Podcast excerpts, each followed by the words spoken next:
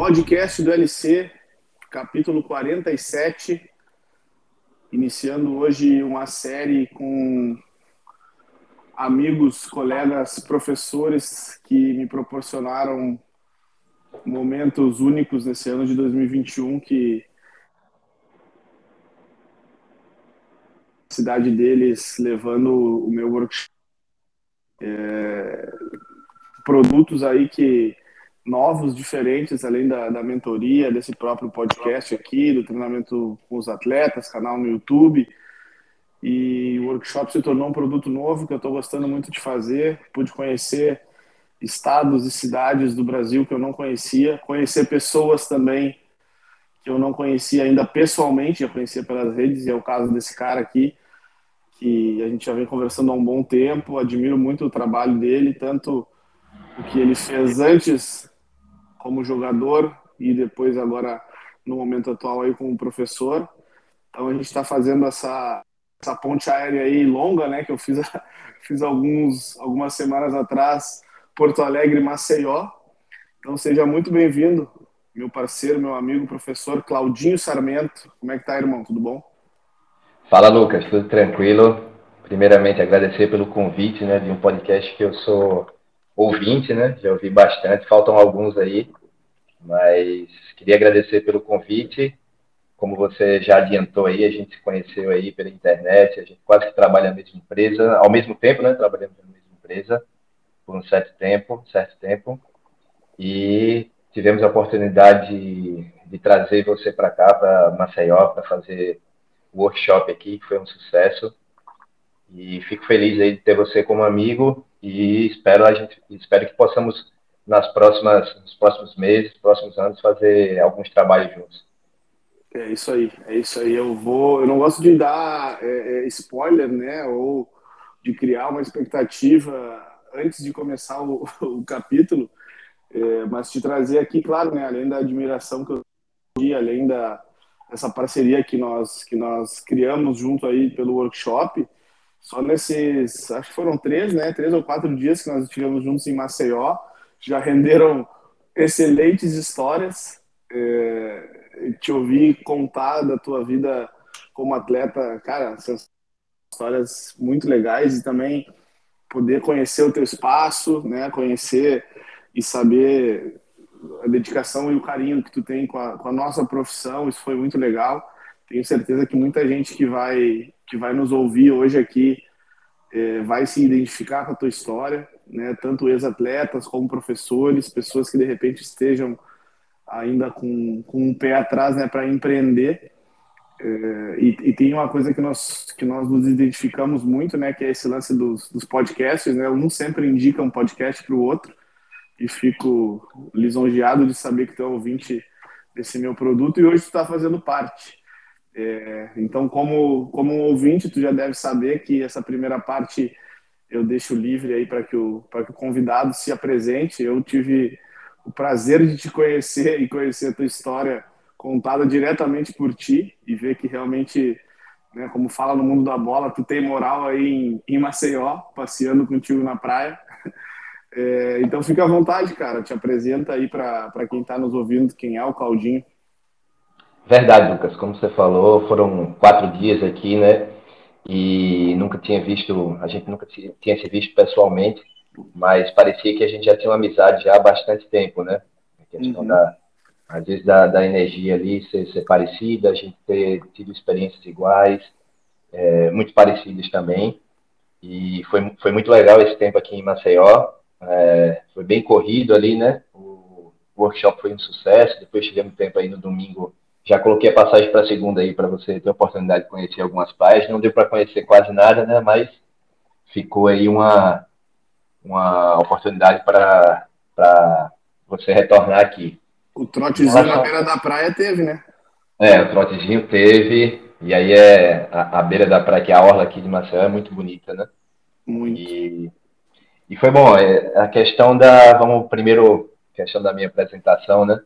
É, meu nome é Claudinho Sarmento, como eu falei, sou alagoano, sou de Maceió. E fui jogador de futebol por 12 anos. Vamos tentar ter o poder de síntese aqui, né, para não me alongar muito, para a gente poder conversar em outras situações também, falar sobre outras situações. E joguei futebol profissional por 12 anos. É, comecei no Juventus de São Paulo, e aí tive a oportunidade com 19 anos de ser emprestado para um time de que eu acho que foi o ponto chave, que eu era um jogador que tinha talento, mas era muito verde ainda para a idade, né? 19 anos já tinha já é uma idade que você já estava tá profissional e jogando. E eu tive a oportunidade de ser emprestado para uma equipe de Foz do Iguaçu, que disputava a segunda divisão do Paranaense, e para mim ali foi o divisor de águas, onde eu peguei confiança e consegui ter uma carreira é, razoável. Tive algumas cirurgias quem me conhece um pouco sabe do meu histórico de lesão, lesões ter sido bastante alto, mas quem me conhece também lamentar, nem a palavra infelizmente eu falo, porque hoje eu tenho experiência com, com meus alunos, com os atletas que eu trabalho, e que essas lesões, essas cirurgias me ajudam bastante hoje no dia a dia, uhum. e tudo é experiência, né? Em relação à minha carreira, Joguei alguns times aqui do Nordeste, né? É, para mim, eu sempre costumo falar que eu, às vezes eu vejo jogadores que estão no Real Madrid, no Flamengo, falo, ah, sempre sonhei jogar no Flamengo e tal, pô, é massa. Acho que todo mundo sonhou, né? Tá em times grandes aí. Uhum. Mas a minha, o meu sonho era me tornar jogador de futebol. Claro que não é hipocrisia da minha parte, queria jogar nos melhores times possíveis na seleção. Mas é, a concorrência é grande, a vaga é para poucos. E a gente sabe que é, tiveram jogadores melhores que eu, que não viraram os profissionais, outros que não tinham é, um potencial tão grande, mas por, por trabalho, por sorte, por personalidade conseguiram. A questão da, das lesões também atrapalham muito. Mas tive uma carreira que eu fiquei bem satisfeito, apesar de ter parado com 30 anos por causa de algumas cirurgias que eu fiz no joelho. E aí eu atuei em alguns times de, de São Paulo, no Mirassol, no Santo André, na Coreia do Sul rodei no Sul também alguns times de Paraná. E, e é isso, né? Terminei, parei de jogar em 2013, meio que forçado, né? Por causa da. Fiz duas cirurgias de LCA. Parei, eu estava no CSA aqui, uhum. em Maceió. E já iniciei minha carreira na educação física, que eu já estudava, né? Durante a, a minha carreira, principalmente quando eu estava jogando aqui no CRB e no CSA. Eu conseguia fazer, mas correria de atleta é muito difícil. Você, você é, conciliar. Mas quando eu retornei para o CSA, meus pais falaram, ah, porque você não estuda aí? E eu, pô, fiquei.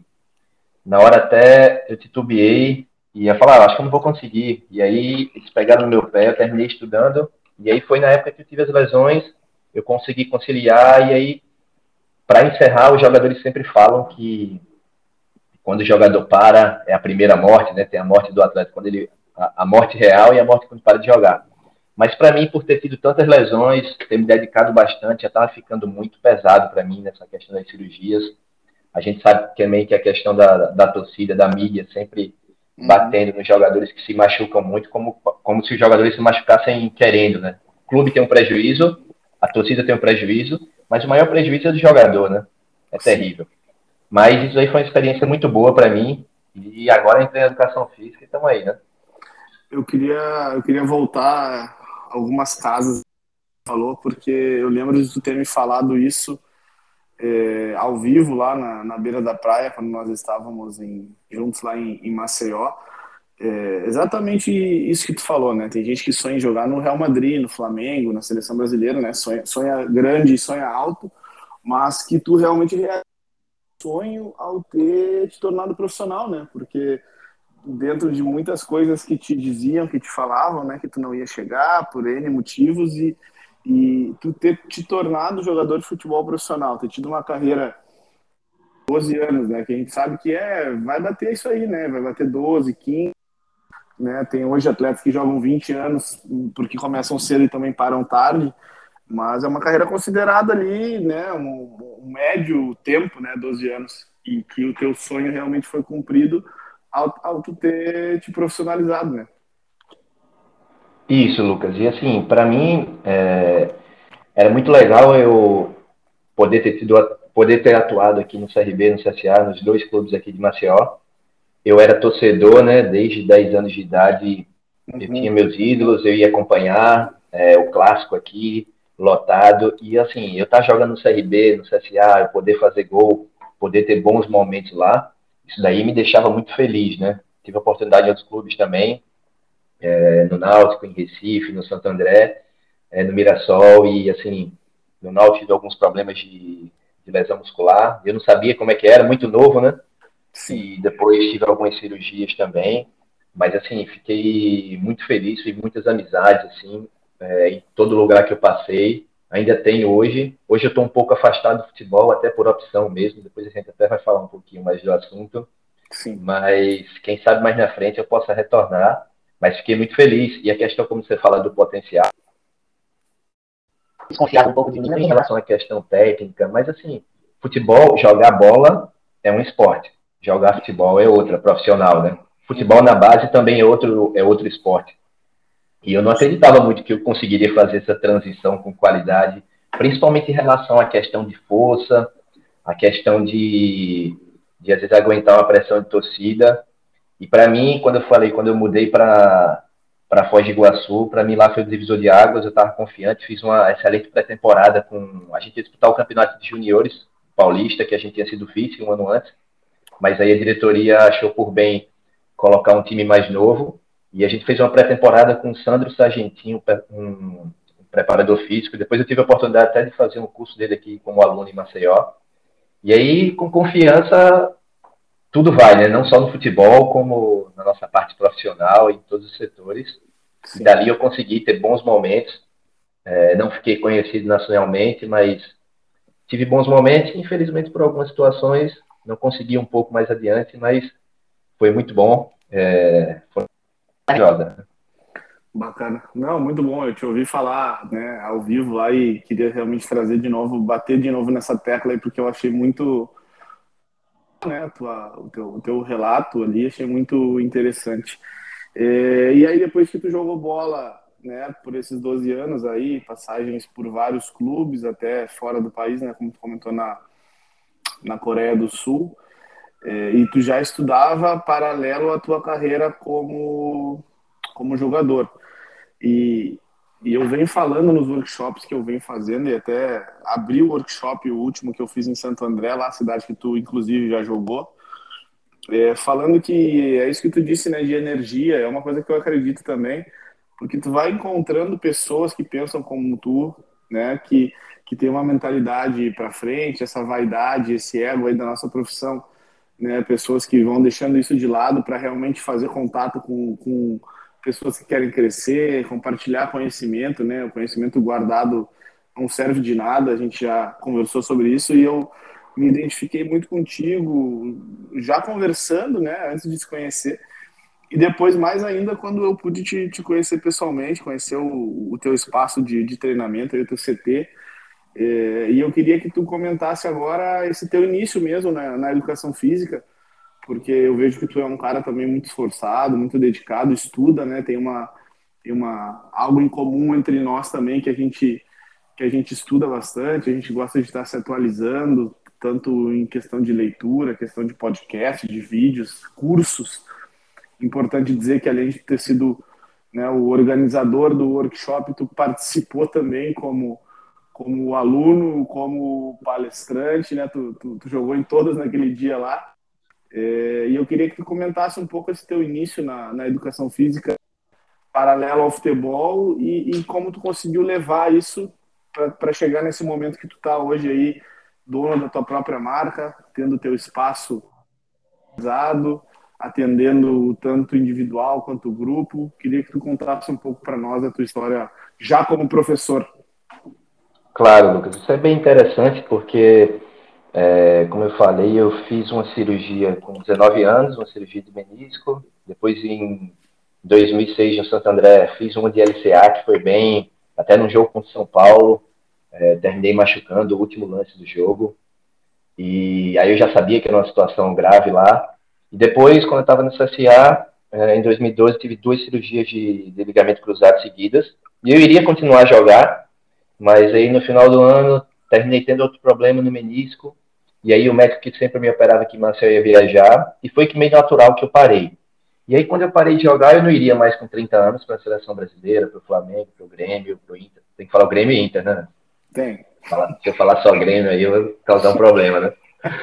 Mas eu não iria mais, eu iria jogar em times menores, assim, e não teria problema de jogar em times menores, só que assim, é, você com 30 anos, com 4, 5 cirurgias já no joelho, você precisa de um clube com uma estrutura boa, com campo bom, com métodos mais atuais, com treinadores que não façam treinos tão longos como coletivos, e assim, isso não ia encontrar aqui no interior, aqui do Nordeste, em alguns times, e jogos de três em três dias, seria uma agressão para o meu corpo, por isso que eu decidi é, estudar, já estava estudando, é, e aí eu moro perto da praia ali, né, como você viu, uhum. comecei a estudar, já é, eu treinava, fazia alguns treinamentos de circuito funcional na praia como aluno, e aí foi a atividade que ficou mais próxima de mim. É, eu fiz academia a vida toda, né, musculação tradicional como jogador. Hoje em dia a gente sabe que você conviveu muito tempo na Europa, você sabe que nada contra as máquinas, já que é apenas uma das opções de treinamento. Mas hoje em dia esse treinamento funcional, treinamento integrado, com pesos livres, é um treinamento muito mais difundido hoje no futebol, com preparadores às vezes até mais atualizados. E eu decidi, é, eu era personal, às vezes porque tinha que ser personal, né, era o que aparecia ali, e tinha que sobreviver. E aí eu comecei a fazer uma turma de circuito na praia, a turma começou a dar certo, começou a crescer, eu comecei a fazer o trabalho de personal nas academias, mas eu confesso que não era minha, a minha praia tá na academia. É, academia tradicional, é, às vezes eu queria fazer alguns trabalhos e não tinha espaço, às vezes até trabalhos com bola ou trabalhos que precisasse mais de espaço. Eu sentia essa necessidade de ter um espaço meu. Foi quando eu ainda estava nessa pegada aí de ter a turma da praia, que já tinha muitos alunos, e eu tinha vários alunos de personal, mas eu não me sentia feliz na academia e, me, e você já deve ter passado por isso também, né, Lucas? Várias, várias pessoas que trabalham com academia, esse deslocamento de uma academia para outra, para um condomínio, isso daí cansa muito a, a longo prazo, né? Cansa. E aí eu decidi, aí apareceu, para eu falar do CT, né, eu tenho que falar do, do cara que trabalha comigo, o Anderson Felipe, que está comigo, ele foi jogador também. Esse é brabo, esse é brabo. É, isso daí, se não tivesse ele aqui com, comigo nessa parceria, é, a gente não teria o CT por vários fatores, né? Até pelo trabalho dele, até por ele ter achado também o, o galpão, várias situações que a gente vai falar aí durante o programa. E aí, é, ele que me falou, Claudinho, ó, você já viu falar do, do Tim Villeroy? Eu falei, velho, nunca, nunca ouvi falar. Aí ele, não, os caras são personagens do, é, do Rafinha, do Thiago Alcântara. Ele me mostrou, ó, vai ter um curso lá em Porto Alegre. Por que você não vai lá? Eu falei, porra, velho. Agora já era outubro, mais ou menos, e o curso era em dezembro, não, novembro, né? tinha alguns dias, e assim, passagem muito cara para Porto Alegre, o muito longe. também. Sim. E eu falar, não sei se eu vou. E aí eu vi que tinha um amigo meu que eu tinha jogado no União São João, Wilson Matias, que uhum. jogou no Inter também, né, muito tempo. Campeão, uhum. da, campeão da Libertadores de 2010 pelo foi. Foi, foi. É, eu joguei no União São João com ele, União São João, que só quem vai conhecer é quem é mais velho, né? União São João de Araras, que já foi seriado brasileiro. É, disputava o Paulistão. Isso. Eu disputei até o Paulistão 2003 pelo União São João, e era o Paulistão da, da A1, né? Sim. E eu conheci, tive a oportunidade de conhecer o Wilson Matias, fiz amizade com ele, e depois disso, 2003. E aí, em 2018, naquele mesmo ano, ele tinha vindo aqui para jogar contra o CRB pelo Oeste de Itápolis. Uhum. E, aí, e aí a gente se encontrou aqui, ele deixou uma camisa aqui comigo. E aí eu falei com ele, eu falei para ver se ele conhecia alguém, para ver se cons conseguia vaga, se tinha como fazer um desconto, que ia ficar muito pesado. Aí eu entrei em contato com o Rato, né, que é o nosso amigo. E o Rato falou, ó, oh, velho, não já tem. Já participou aqui do podcast, inclusive. Pô, o Rato é irmão, me ajudou muito no time Leroy, é coordenador lá e sempre me, me deu um apoio muito grande. E aí tive a oportunidade de conhecer, fui para lá e falou, ó, estão acabando as vagas, tem que vir. Aí eu fui pro curso lá em Porto Alegre e foi um divisor de águas na minha carreira profissional Uhum. Eu já vinha acompanhando muito a linha que eu seguia, a linha do Michael Boyle, do, da, do americano, né, que para mim é referência em treinamento funcional. E eu vi que o Tim Villeroy tinha uma base também em relação ao Michael Boyle também, e, e o Leonel e as outras pessoas também do Tim Villeroy também fizeram algumas adaptações e aprendi muito. Fiquei, fiquei impressionado com, com a maneira que eles trabalhavam, com a metodologia, É uma, é uma escola, né, Claudinho? Uma escola uma de escola muito que foi a minha, só te interrompendo rapidamente, mas também foi a minha escola, né, pro pro treinamento funcional, porque eu vinha também da, da Smart Fit, né? Quem, quem, quem, quem conhece um pouco do fitness aí sabe que é uma, uma rede de academias aí que preza muito mais pela quantidade do que pela qualidade, claro. totalmente né, voltada para a área da musculação, e ali eu fiz essa transição para iniciar no treinamento funcional e foi com o time Villarroa também. É, é, foi aonde a gente né, se conheceu indiretamente, mas realmente é uma escola de, de, de excelência no, no ensino do, do, do, treinamento funcional, né? Claro. Para mim, eu fiquei impressionado lá quando eu cheguei, assim, e foi o primeiro curso, né? Estavam todos os professores estavam lá. É, uhum. Tinha saído também. Você não estava mais lá, né, Lucas? Você já tinha saído, né? É, eu acho que não. Eu não lembro se foi, foi final de foi final de 17 isso? Foi final de 17. Foi, é, a gente, a gente, a gente foi em dezembro encerrou, já, né? É, a gente encerrou lá o nosso ciclo justamente aí, final de 17, para ali já em, em, 18, né, no início de 18, fundarmos lá em Munique a No Performance. Isso. E quando o Felipe até me indicou assim, ele mostrou, acho que o seu Instagram, o Instagram do, do Cruel, não, uhum. sei, dos, não sei se dos meninos também, do André, eu comecei a dar uma olhada e e achei muito bom o trabalho, né? Falar, ah, vou lá, independente do investimento ser mais alto, eu acho que vai ser muito bom para mim. E realmente foi, foi uma mudança de, como você falou também sobre o Smart Fit, né? Que às vezes as pessoas falam sobre essas academias de baixo custo, como se fosse uma crítica, né, em relação à quantidade. E assim, eles são bem verdadeiros na proposta deles, né? É, claro, várias, várias máquinas, estrutura legal. E aí, em relação ao treinamento, aí é já com você, você que se vira, é, né? Exatamente. Eles focam não, como tu disse, né? Equipamento é. de primeira linha, espaço absurdo, físico, assim, claro. Tudo, sabe, realmente altíssimo nível. Agora, o foco na parte do atendimento já não é com eles, eles vão botar ali é. meia dúzia de professores em sala e muito mais alunos. Então, realmente, é, é humanamente impossível, né, dar conta de todos os alunos com uma atenção que a gente gosta, né, com essa proximidade, com essa correção, com essa relação pessoal mesmo e bem próxima do aluno, né? É, mas é como tu disse, né? Outra proposta. Verdade, eles são bem verdadeiros, que às vezes você vê alunos, assim, amigos, né, que falam, ah, tava lá na, na, na Smart Fit, mas saí de lá porque, pô, professores não me deram tanta atenção. Só que, Sim. assim, você tem três professores para 100 pessoas. A proposta deles não é essa, né? E é diferente já da nossa, né? Sim. A nossa, a gente tenta, tenta trabalhar mais a, a questão da qualidade, a questão do, do atendimento com o aluno, de você estar junto do aluno, de conversar, de saber, de conversar, de saber como é que ele está. Hoje você trabalha com, com atletas, Lucas, hoje é seu nicho. Eu trabalhei já há pouco tempo também. Depois eu vou contar um pouquinho da experiência do Japão, mas hoje eu tenho aqui atletas que, alunos, que são os alunos da vida real, que é, são mães que têm crianças, têm bebês, que não dormiram a noite toda, e aí você tem que saber tem que ter um jogo de cintura para você saber que não são atletas e a gente tem que trabalhar isso, né? Mas finalizando a parte isso. do time Leroy. É? Não, é isso, eu ia pontuar justamente isso. Tu tem que saber, às vezes tu precisa ser, acaba sendo psicólogo, não, não apenas o treinador, né?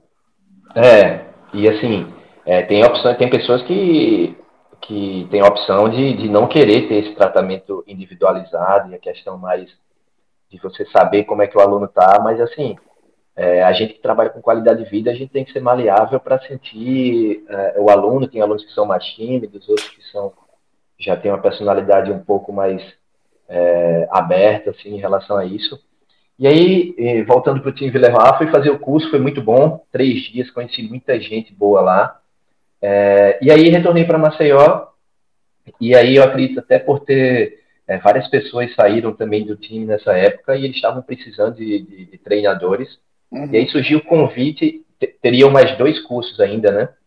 Mas surgiu o convite para eu ficar duas semanas lá trabalhando, é, fazendo um estágio com a, com a Natália uhum. e, e para estar tá treinando. E se eu passasse no teste, eu poderia trabalhar com jogadores, né? E eu fiquei essas duas semanas lá e assim, é, fiz um trabalho muito legal lá com a Natália, aprendi bastante com ela, fui muito bem tratado lá, principalmente pelo Dani, é um cara que eu convivia muito lá, né? Que ainda, Dani Belo, que ainda trabalha ali, gremista, né?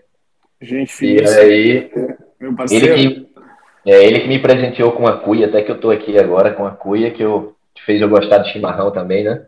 Tomar em quando. Uhum. E aí, apareceu a oportunidade para trabalhar em Belo Horizonte, né? Já com jogadores. E aí foi o início, mas foi um pouco conturbado, né? Sei se você quer falar um pouco mais aí, já estou falando muito aí.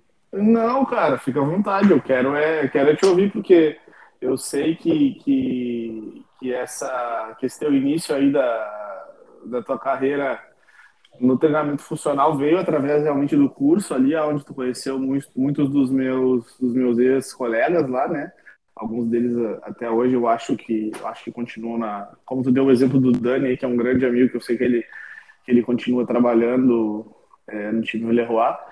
É, e aí depois, como tu disse, né, teve essa essa proximidade aí com a com a questão dos atletas, mas acabou que não aconteceu, né? Porque realmente a gente sabe essa instabilidade que é trabalhar com atletas, né, Claudinho? Eu venho trabalhando com jogadores de futebol é, de alto nível aí, de, de, de, com performance mesmo, desde 2015, então, né? Já passei também por muita coisa aí, né? Diferente do, do que é essa segurança, como tu disse, né? De trabalhar com qualidade de vida e tal, né? Tem muitas coisas que que, que envolvem né, o atleta profissional. Então, se tu quiser contar um pouquinho essa tua passagem, apesar de ter sido breve lá por, por Belo Horizonte, né? Verdade, Lucas. E assim, para mim, é, quando eu retornei, o Leonel Alvim, Alvim que, que era o cara que você conhece, né, que também é seu amigo, que era o cara que organizava a questão dos treinadores, uhum. ele falou que entrar em contato comigo e aí apareceu uma oportunidade para trabalhar na Bahia com o Newton e com o Vinícius, se não me engano, que depois eu tive até a oportunidade de trabalhar com o Nilson, no Newton aqui em Maceió. E ele mandou segurar um pouco e apareceu uma oportunidade muito boa para BH, para trabalhar com quatro atletas. Uhum. E aí eu fiquei naquela, né, de... Eu já tinha aqui meus alunos de personal, eu já estava aí cinco, três anos mais ou menos trabalhando com educação física, dois anos formado.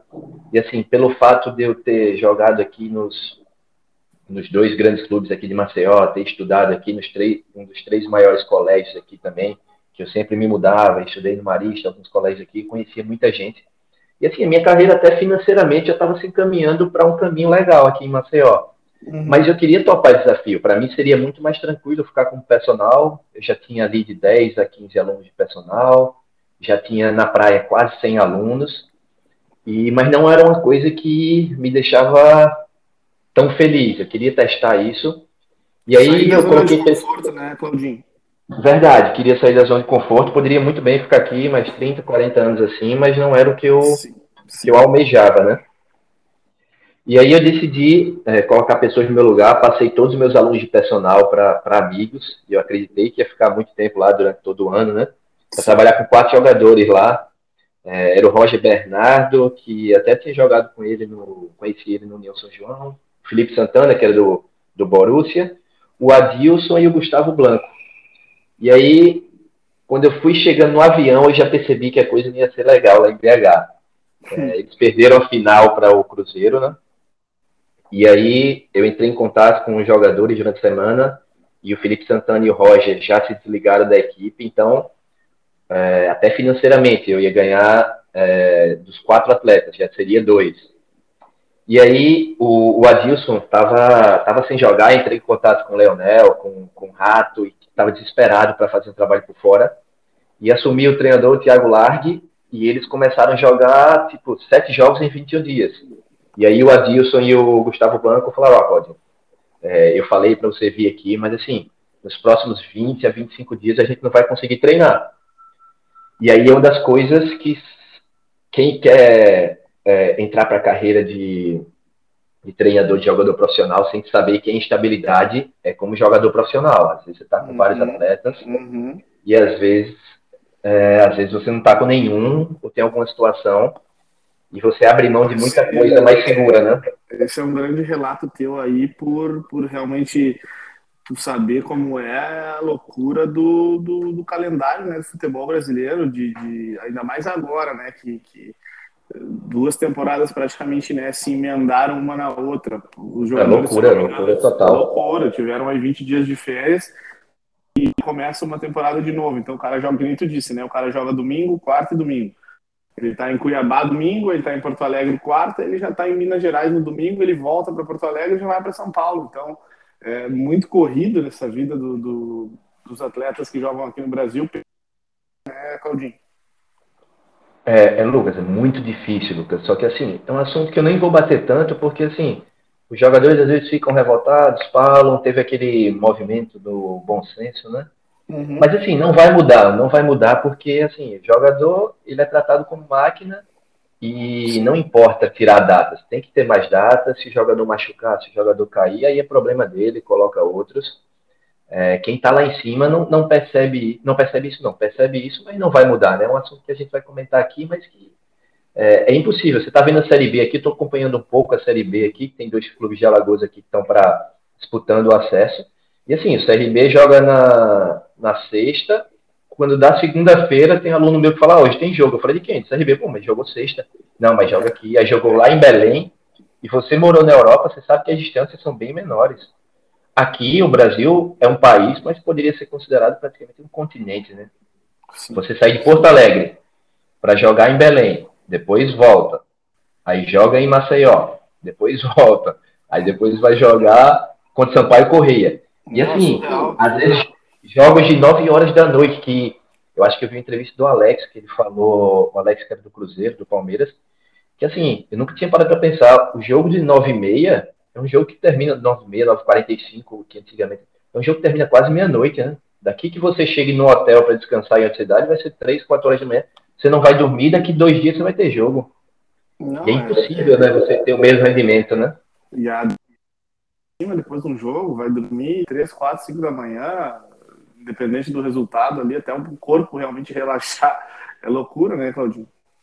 É, e aqui vai bater naquilo que eu falei no início do, do podcast sobre a questão de jogar bola e jogar futebol profissional.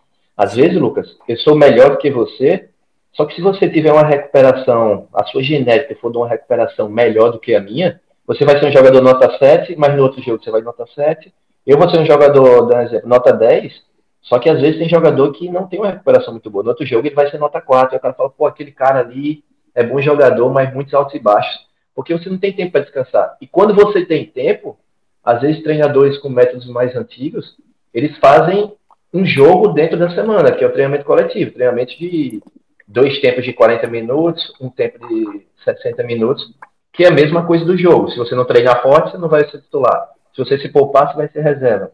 E aí, futebol passa muito por isso também, pela parte da. As pessoas falam muito de qualidade técnica, que sempre vai contar, claro, mas essa questão da recuperação, onde você tem uma genética privilegiada para isso, e é onde entra também hoje o seu trabalho, né? Eu tive a oportunidade de trabalhar com alguns jogadores no Japão, e é onde vai entrar essa parte. Só que assim, no Brasil aqui, alguns jogadores do CSA me procuraram do Série B, uhum. e eu falei, ó, velho, praticamente a gente não vai ter tempo de treinar. O tempo que você vai ter de folga, que você poderia vir aqui para fazer uma mobilidade, um core, algum exercício um pouco mais específico, é a, é a oportunidade que você vai ter para estar com seu filho, com a sua mulher, que só vai ter daqui a 15, 20 dias. Uhum. Isso pesa muito, né? É. Não, não, tem toda razão. É... Como tu disse, infelizmente isso não vai mudar, né? não vai, não vai. Vai melhorar um pouco, mas vai ser muito lento e o que é. vale é o dinheiro no futebol e, e, os jogadores aí eles se virem, não? Sim. E aí, Lucas, eu estava terminando lá daquela oportunidade de, de, de BH. Eu estava com. E aí o Adilson, o Adilson é uma pessoa fantástica. É, o Blanco eu não cheguei a conhecer pessoalmente por causa da correria. E eu fiquei 20 dias em BH só esperando essa oportunidade de trabalhar, de fazer o primeiro treino.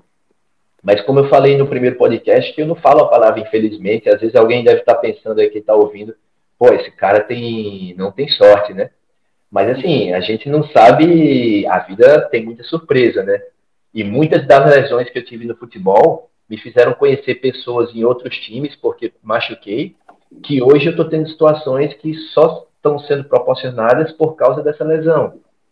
E até a questão de não ter dado certo um BH fez com que eu fosse para o Japão alguns meses depois, né, para trabalhar com meu amigo.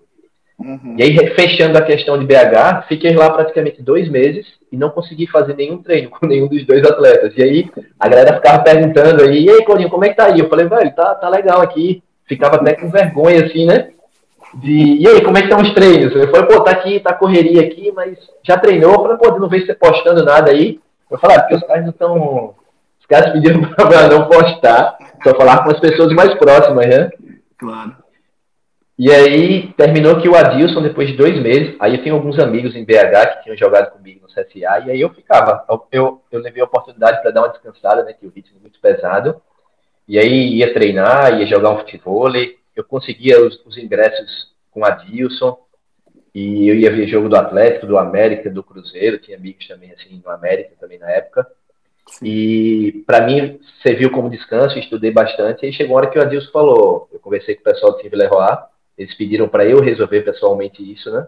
E eu que estava resolvendo diretamente, eles falaram, ah, o Adilson me chamou um dia e falou, Claudinho, infelizmente, é, eu pensei que iria conseguir trabalhar com você, pessoal, mas assim, eu não tenho, eu acabo um jogo, no outro dia eu estou muito cansado, no outro dia eu me recupero, já tem treino e a gente já viaja. E eu falei, Adilson, não precisa se preocupar, velho. Eu no seu lugar também faria o mesmo. Agradeço pela oportunidade. E até um ano depois, que eu estava aqui em Maceió, ele me convidou para ser personal dele, ele tinha renovado o contrato. Falou, Claudinho, uhum. você aluga um apartamento aqui, você fala o valor que você quer, que eu quero jogar mais 4, 5 anos. É, eu acabei de renovar, renovar o contrato, para mim financeiramente foi bom. E aí eu tinha fechado com meu amigo para ir para o Japão, né, com o Cristiano. Sim.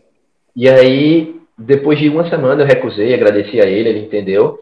Depois de uma semana eu fiquei sabendo que ele parou de jogar porque teve um problema no coração, né? Fiquei muito uhum. triste, porque é uma notícia terrível, assim, né? E um ser humano fantástico. Mas aí tive a oportunidade para o Japão e encerrei minha questão em BH também. Aí eu consegui, é, o Cristiano que joga no Japão há 15 anos, não, 12 anos, ele atua no Caxiwa Rei Sol. Eu tinha jogado com ele em Maringá e ele estava começando na base, a gente tem uma amizade muito boa. E apareceu a oportunidade para o Japão, né? Conversei com o pessoal do time de Leroy e terminei indo para lá. Fiquei três meses lá trabalhando com ele lá, diariamente, e foi uma experiência muito boa, né? Não, incrível, incrível. É, é como tu acabou de dizer, né? Dessa instabilidade de tu ir para para Belo Horizonte, né? Na teoria, tudo certo, tudo tranquilo. Aí um cara se outro cara se transfere, o outro cara não tá jogando aí de BH tu acaba né, caindo literalmente do outro lado do mundo lá no Japão para trabalhar com um cara que é jogado contigo e aí tu num outro momento agora como o cara é da, o mundo realmente dá voltas né muito clichê mas é real né é, Lucas, e para fechar BH, Lucas, tem uma passagem bem interessante, porque, como eu falei, a galera fica pensando, ah, não teve sorte de trabalhar com jogador, mas assim, a situação do Gustavo Blanco foi bem complicada, né? O Gustavo Blanco eu não o conheci pessoalmente, não fiz nenhum treinamento com ele. O Gustavo Blanco, na época, eu achei que ia ser convocado para a seleção. Ele era o melhor jogador do Atlético, junto com o Roger Guedes, era 2018, e ele estava uhum. jogando muito bem.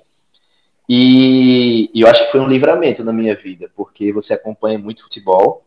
O, foi na época da Copa do Mundo, né? Eu voltei, acompanhei a Copa do Mundo em Maceió, e depois fui para o Japão. E o Gustavo Blanco teve uma lesão de ligamento cruzado durante a época da Copa dos treinamentos é, no Atlético Mineiro.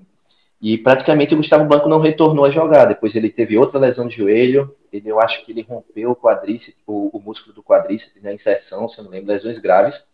Imagina se eu faço dois treinos com o Gustavo Blanco. Um treino experimental de, de mobilidade e tal. Eu acho que é culpa até hoje a torcida do Galo, acho que seria revoltada comigo e assim, foi um livramento, livramento para mim, eu acho também, né? Uma das coisas que para trabalhar com atleta é complicado, né? Sim, sim, mas cara, eu também, né, passei por isso em diversos momentos aí diferentes também, de, de o atleta não, não treinar tanto porque não está sendo relacionado, ou já sabe que vai se transferir. Tem, tem muito disso, né? Esse é o bastidor de trabalhar com atleta, né? As pessoas só veem ali o, o dia a dia. Ah, os caras pensam que. É, é. Só a parte boa, né, Claudinho? É, só a parte boa. E às vezes, se o jogador tiver um toxicolo, se o jogador tiver gripado, tem gente que já vai falar que a culpa é nossa, né? Ah, não, deve ter sido o que, é que o cara fez. Eu, eu acompanhei a sua história e eu vi que você estava alinhado muitas vezes com o departamento técnico, físico das equipes também, assim. E é mais fácil, mas às vezes, até minha situação no Japão também, tiveram uns casos parecidos. Uma foi com a comissão japonesa e o outro trabalho com a brasileira que já foi um pouquinho mais, foi um pouquinho diferente, né? Sim, sim. É, às vezes tu acaba tendo só o feedback do atleta, né? Pergunta se ele tá bem, ele vai falar que tá bem. Mas é muito, muito subjetivo esse tô me sentindo bem, né? É. Cara, essa tua, essa tua história aí é demais, é demais essa tua passagem aí com, com atletas e realmente tu vê que, que às vezes a gente não entende no momento, né? Não deu certo e tal. Para lá na frente tu já ter colhido várias experiências, já ter passado aí por momentos difíceis para chegar no, no, no, que eu quero bater agora, que é o teu momento atual, né? Chegar como eu, como eu fiz a, a tua apresentação ali no, no início, né? Uma breve apresentação, chegar no momento aí de, de ser realmente um, um empreendedor, né? De hoje é, empregar pessoas, né? De hoje tu ter uma equipe, de tu ter um CT muito bacana que eu tive a, a oportunidade de conhecer, onde cedi também o nosso o nosso workshop, né? Hoje tu tem a tua própria marca também, é, do, teu, do teu CT. E eu queria que tu contasse agora um pouquinho mais esse, desse momento professor, líder e empreendedor, e agora já virou promotor de eventos, né? Fez o primeiro, agora só vai. Verdade, Lucas. E para iniciar isso, essa parte do CT, passa um pouquinho pelo trabalho do Japão, que quando eu cheguei fiz três meses de trabalho, e assim, é, tinha uma comissão japonesa que eu tinha contato em inglês com o preparador físico, ele me recebeu muito bem. E depois de três meses, o crescimento do Cristiano nos números físicos foi muito, foi muito grande. Eu sempre costumo falar que a nossa porcentagem é pequena, mas é, essa porcentagem para um atleta profissional melhorando 1, 2, 3% já é muito grande. E assim, acabou o campeonato, o, o preparador físico foi falar com ele, pô, ele me deu um abraço, agradeceu muito pelo trabalho. E aí eu, eu, eu, fiquei de retornar em 2019. Só que aí assumi uma comissão técnica brasileira com o Nelsinho Batista, que está lá até hoje, e ele não gosta desse tipo de trabalho. E eu entendo ele também, é um treinador com métodos mais antigos também, e às vezes, se você não conhece o, o, personal, que no caso era eu, ele poderia ficar com medo de eu realizar um trabalho que claro, é, claro. interferisse no trabalho dele. Eu conheci, e até no outro ano eu fui para o Japão, que o Cristiano me levou, para até comprar alguns materiais para o CT e para ir de férias mesmo, né, para passear. Eu conheci o preparador físico lá que é brasileiro, que é o Diogo Linhares, trabalhou muito tempo no Flamengo, que é um cara fantástico, né, que me deu um apoio imenso. Mas aí como o Cristiano me falou que o Nelsinho não, não queria que eu fosse, né? Não, não me conhecia pessoalmente, mas não queria. Eu não levo isso para o lado pessoal.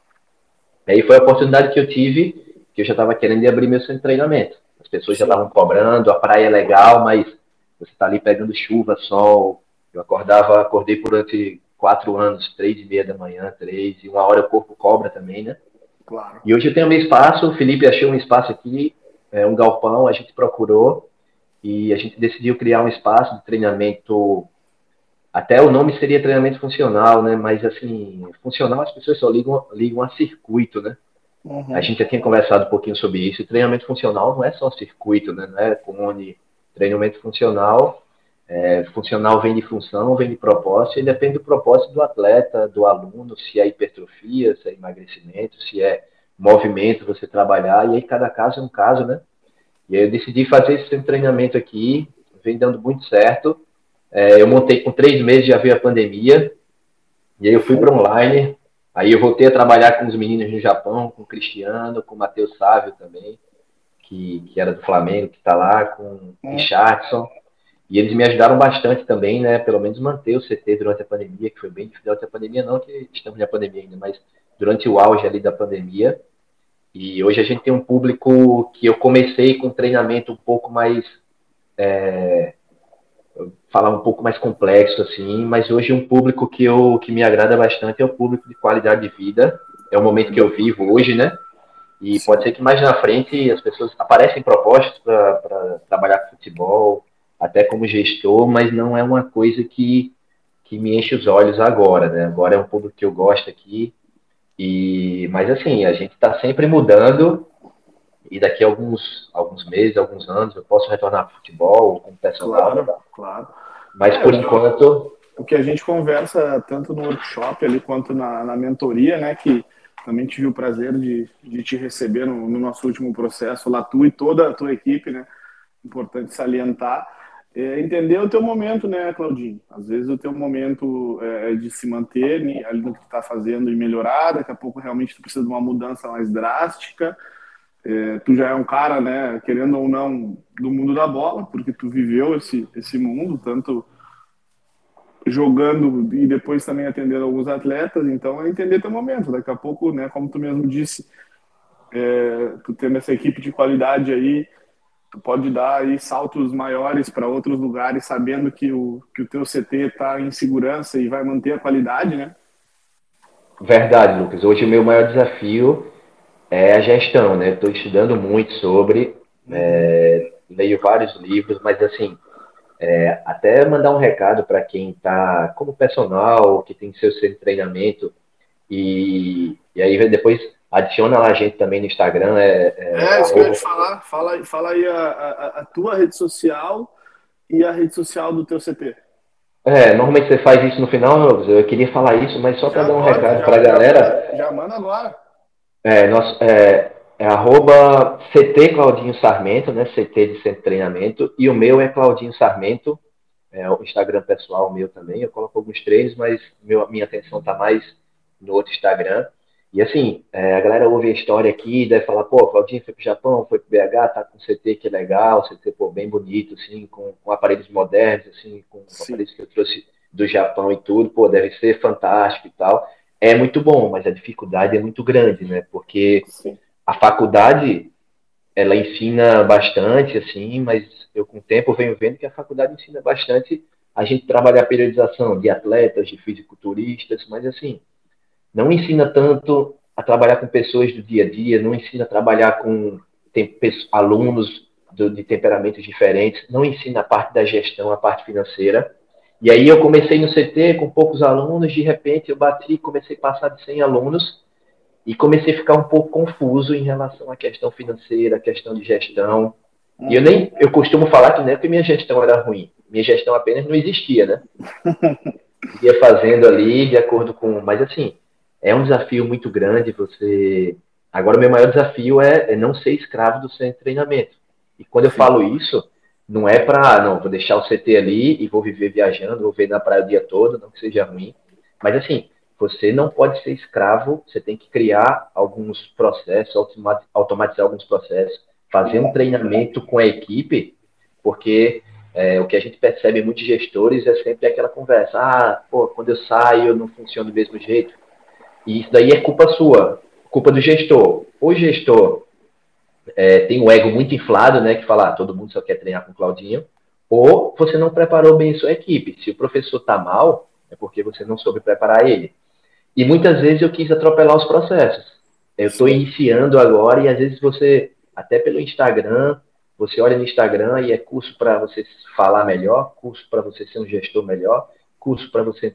E assim, primeiro você tem que se investigar para ver o que, que você quer. Você não é obrigado a ter tudo, a saber inglês. Isso são passos que, se você conseguir fazer, só que se você. Hoje a gente vem num processo de obesidade mental muito grande que antigamente a informação era escassa. Agora ele é abundante. Se você não souber filtrar e saber o que realmente você quer, isso daí você fica naquela. Você, como você falou na mentoria, você vai ser um colecionador de diplomas, uhum. um colecionador de pós-graduação, nada contra. Mas, mas assim. Aplicar. É, mas aí você vai chegar uma hora que você vai fazer só porque a boiada está fazendo, todo mundo está fazendo, você vai atrás. É, e às vezes você tem que dar um tempo para você refletir um pouco, tentar aplicar é, às vezes a gente cai nessa armadilha de consumir muitos cursos, livros, e você não consegue aplicar no dia a dia, né? Não dá tempo de absorver, né? Sim. É, irmão, é, é muito disso, né? Falamos, falamos muito disso ao vivo e eu queria realmente trazer esse, esse, esse tema para cá, porque eu sei realmente o quanto tu, tu vem estudando aí sobre, sobre gestão e a gente se entender hoje como empresa, né? Nós não somos mais, a gente, eu falo isso no workshop, na mentoria, não somos mais né, os contadores de repetição e os carregadores de anilha, né? Hoje em Verdade. dia tu precisa, tu precisa ser o teu marketing, tu precisa ser o teu gestor, administrador, líder, precisa de atualizar em questão de metodologia de trabalho, é, de planejar o treinamento, né? Como tu mesmo falou, periodizar, no meu caso, né? Periodizar uma semana de um atleta que vai jogar quarta e domingo, ou que vai jogar só domingo. Então, são várias coisas que englobam hoje o profissional da educação física. É, por isso que eu queria realmente que tu trouxesse esse relato tanto do teu trabalho é, com atletas lá atrás, né, que foi meio conturbado, para essa transferência hoje para um gestor, para um líder de uma equipe, de um CT. Então é é um exemplo a ser seguido. De novo, eu tu, tu já deu aí as, as, redes sociais e eu reforço aí para seguirem o trabalho tanto do Claudinho quanto do CT dele lá de toda a equipe, porque estive lá, pude acompanhar. É, talvez em breve aí nós vamos, nós vamos ter algumas novidades, né? Vamos, vamos nós vamos, não vamos acelerar as coisas, mas de repente mais para frente a gente tem algumas novidades aí pintando em, em Maceió. É, e irmão, a gente vai chegando aqui no final da nossa conversa. Eu acho que a gente poderia gravar um podcast só de histórias tuas pela Ásia, tanto pela Coreia quanto pelo Japão, porque tu me contou umas. Pô, tem muita, tem muita coisa boa, tem muita história de jogador aí que. História quando tu jogou, exatamente. Então, pra... Dá para fazer um podcast só das histórias aí, né? Dá, Mas a gente ficou da... mais na parte mais resenha. específica. É, a resenha a gente deixa para depois. Deixa para depois. É, e, cara, de novo, né? Queria te agradecer primeiro. É, já fiz isso em público, já fiz isso privado, faço aqui no podcast, né? Agradecer é, pela confiança no meu trabalho e por ter me convidado tanto para fazer o workshop lá em Maceió, né? Se Deus quiser aí o primeiro de muitos, por ter também participado do, do processo de mentoria juntamente com a tua equipe, né? Que isso eu achei sensacional, além de tu ter proporcionado para eles a oportunidade, tu fez junto, isso foi foi demais. E, e ouvir aí a tua história, né? Como atleta, depois como um início aí como treinador de atletas, eh, treinamento funcional, gestão. E eu queria que tu deixasse uma mensagem final para quem para quem está nos ouvindo, seja sempre faço isso nessa parte final, né?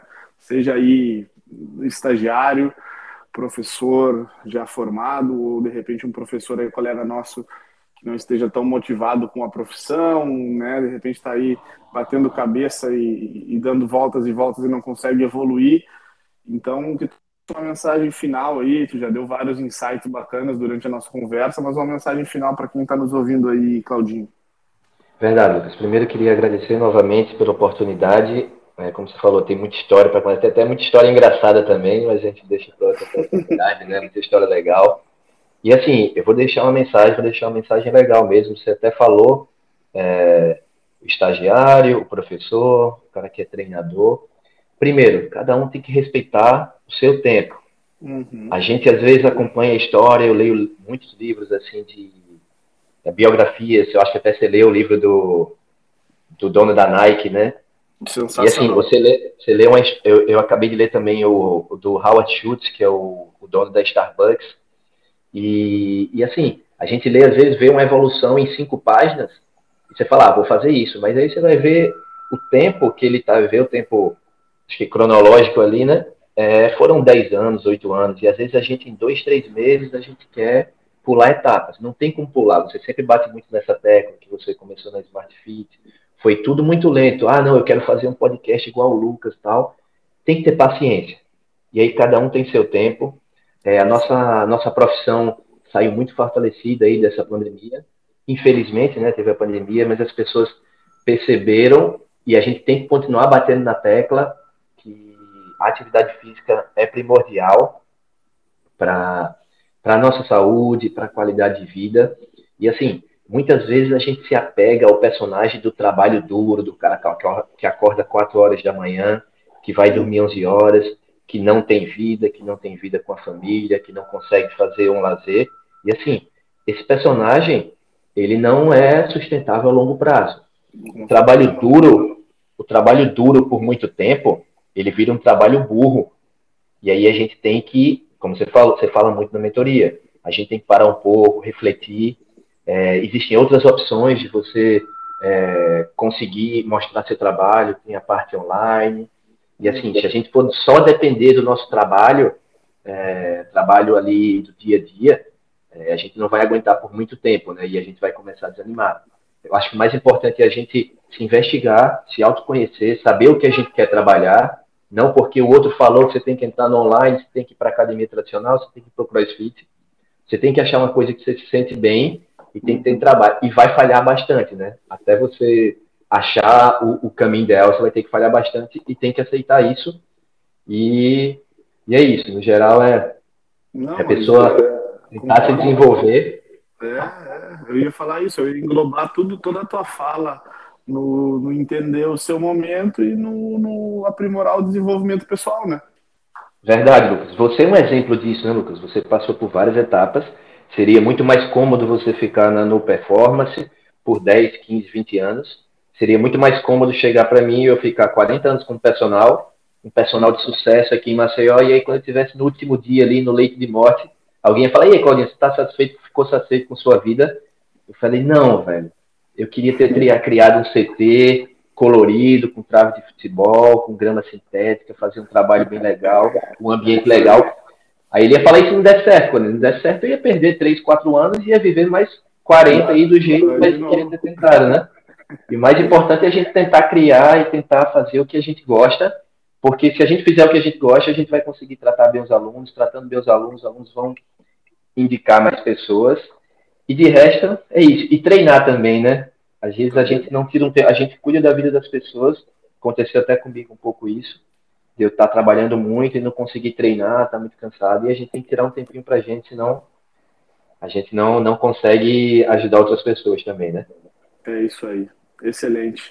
Queria deixar registrado aqui também um abraço aí para toda a tua equipe, né? Para o Ítalo, para o Felipe, para a Andresa aí que que participaram lá da, do último processo da mentoria e, e fazem parte da, do teu time aí, da tua, da tua equipe. É, já te falei isso também várias vezes, desejo muito sucesso para vocês. Sei que vocês fazem é, a coisa acontecer com muito carinho mesmo, com muito cuidado, né? Valorizam muito a nossa profissão, isso é, isso é raro. Já conversamos sobre isso, isso é raro, mas é, mas é importante é, tenho ficado muito feliz mesmo de, estar encontrando pessoas que pensam como eu nessa valorização da profissão, né, nessa ética profissional durante esses workshops, tanto os organizadores, né, que são vocês, quanto quanto os alunos, quem quem quem me conhece ali no, no dia a dia. É, e é isso aí, cara. Agradecer de novo por ter participado. Tenho certeza que muita gente vai se identificar é, com a tua história e em breve, aí, se Deus quiser, estaremos de volta aí por Maceió. Vamos lá, Lucas. Você sabe que já está convidado aqui. Vamos já separar aqui o chimarrão aqui. E vou tenho os planos de fazer um podcast assim com, com, alguns amigos, até jogadores também.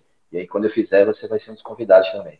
Vai ser um aí, aí a gente conversa um pouco mais da sua história aí e a gente conta as histórias legais. Boa, vai ser um prazer e já tenho o meu apoio aí para para lançar esse projeto. Então a gente vai finalizando aqui podcast do LC, capítulo 47, diretamente da belíssima Maceió, onde tive o prazer de estar com meu parceiro Claudinho Sarmento. Até a próxima, tamo junto e um abraço. Valeu. Valeu, Lucas, tamo junto.